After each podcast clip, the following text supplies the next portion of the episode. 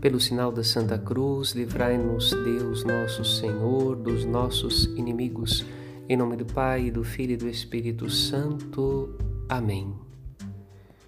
As leituras de hoje afirmam que a mão do Senhor acompanhava os apóstolos e seus enviados, como antes havia acompanhado o ministério do Senhor Jesus.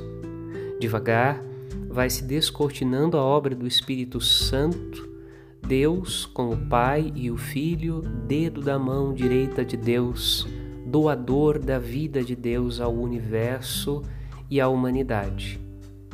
Os cristãos, discípulos de Jesus, também devem depender em tudo do Espírito Santo. Ele, juntamente com o Senhor, é nosso defensor as obras do Espírito Santo em nossa vida atestam que somos ungidos de Deus, como atestaram que Jesus era o Messias esperado de Israel. Com toda a igreja, já peçamos a Deus, acendei em nós o fogo do vosso amor. Assim seja. Padre Rodolfo.